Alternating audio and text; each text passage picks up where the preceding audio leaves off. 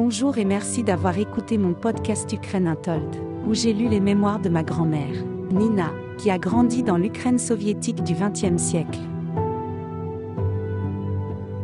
Les horreurs de la faim, Ukraine soviétique. Écrit par Nina Soroshenko. Traduit par son arrière-petite-fille, Meja Marina Polsley.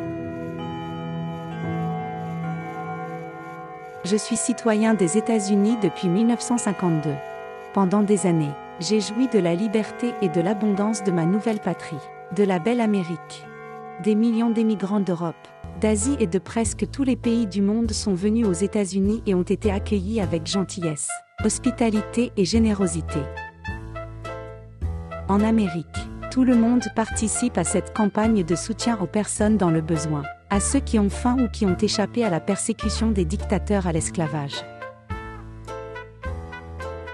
Mais comment se fait-il qu'au lieu d'éprouver de la gratitude, certains d'entre nous soient constamment bouleversés et insatisfaits des conditions de vie ici? Pensez aux anciens, adultes, seniors, aujourd'hui ici dans ce pays de la liberté. Ils jouissent de nombreux privilèges, qu'ils vivent en privé ou dans une maison de soins spéciaux.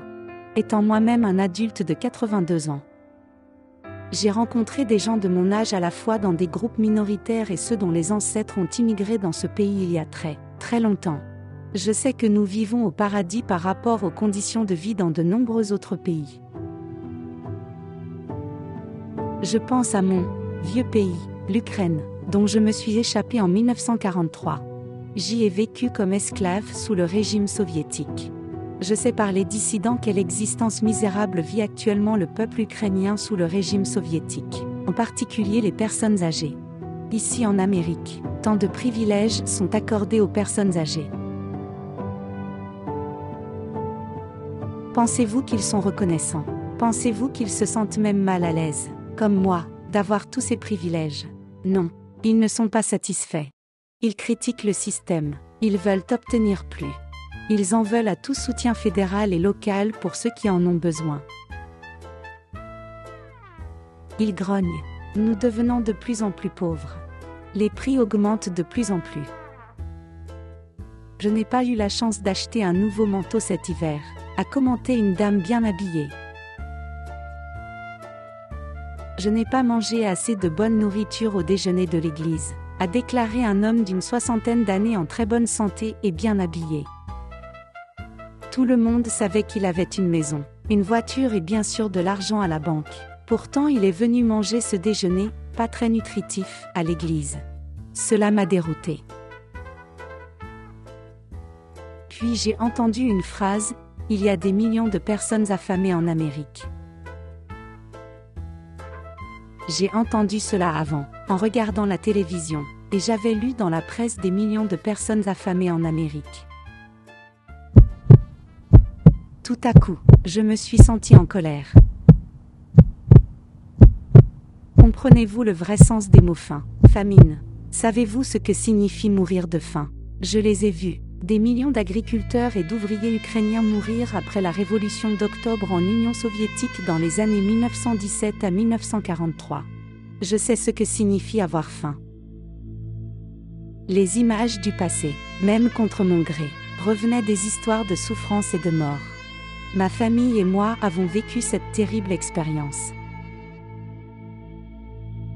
La première famine remonte à 1920 à 1921. Ma mère est morte pendant cette famine.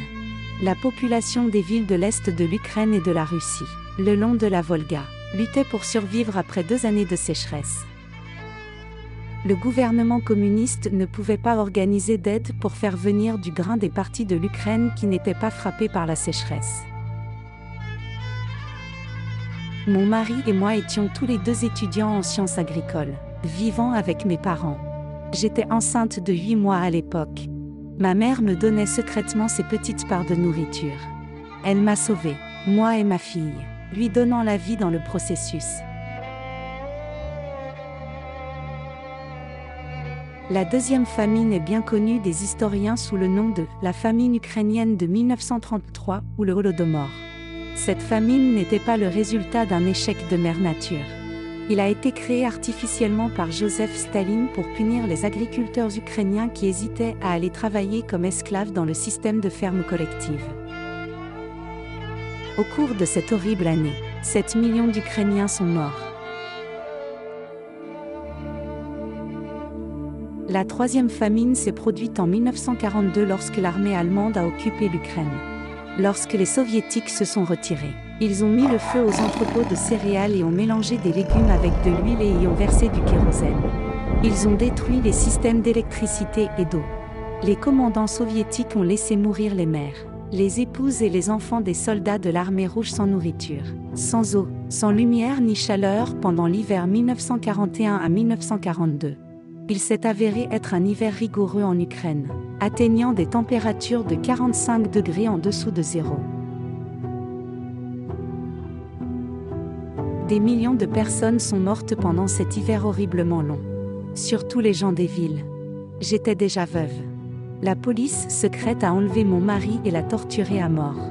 J'ai vécu avec ma fille à Kharkiv qui est temporairement devenue la capitale de l'Ukraine. Outre les mères, les épouses, les enfants et les soldats de l'armée rouge.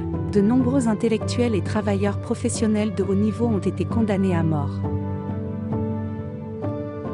Comment survivre dans une ville aussi fantomatique? J'ai vu de nombreux cadavres, juste là dans les rues de la capitale abandonnée. Seuls les plus forts ont survécu. Avec mes deux beaux-frères, j'ai marché 100 000 pour aller chercher du grain de la campagne reculée en échange des vêtements de mon mari j'ai ramené du seigle et de l'orge. Avec le moulin à café, nous avons fait la fleur.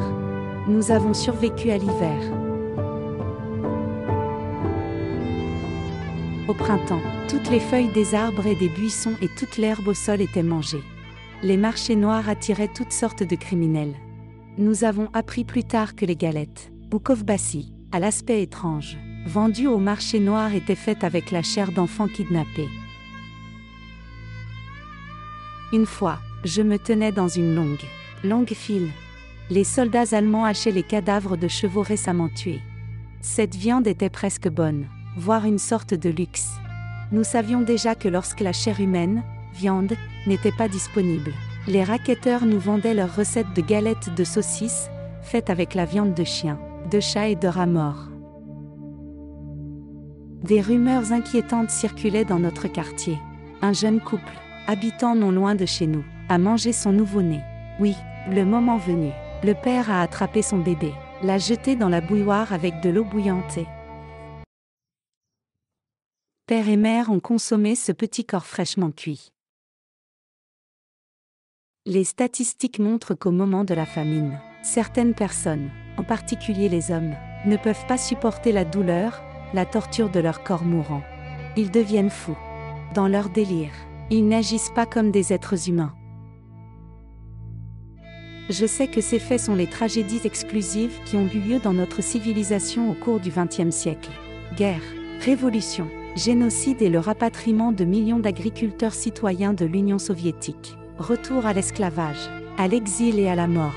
Selon l'accord de Yalta après la fin de la Seconde Guerre mondiale en 1945, et l'Holocauste des Juifs par l'autre maniaque, Adolf Hitler dans les camps de la mort d'Auschwitz et de Dachau. Je les ai vus. Lors du retrait de l'armée allemande d'Ukraine en 1943. Ma fille et moi avons été forcés à l'échelon rempli de juifs, d'Ukrainiens et de Polonais avec pour destination un camp de travail en Allemagne.